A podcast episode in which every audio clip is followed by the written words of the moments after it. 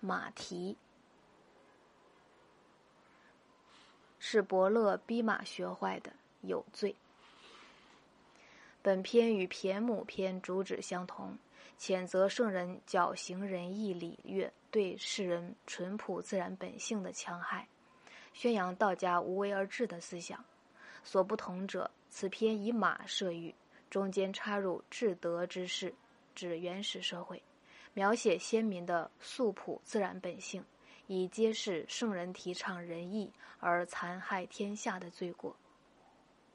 骈母是尽己之性，而切指仁义之危害于身心；马蹄是尽物之性，而切指仁义之危害于天下。一，美哉自然之马！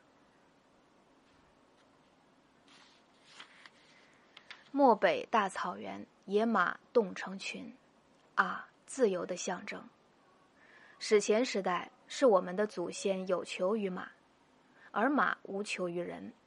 马与人曾经互不相识，真正平等。快蹄跑雪踏坚冰，后毛抗风御寒冷，适应辽阔荒凉的环境是马的天性。渴了自寻甜泉喝，饿了自觅茂草啃，喜欢独立自在的生存是马的天性。翘起后腿撂蹶子。踢偷咬的柴狗，踢追捕的猎人，爱和平是马的天性。马群告别故乡，被卖进城，看见高楼大厦，非常吃惊。母马嘶叫：“天哪！里面居住，里面居然住人！”公马喷鼻：“但愿这里不住我们。”与人类的相识，乃马类的不幸。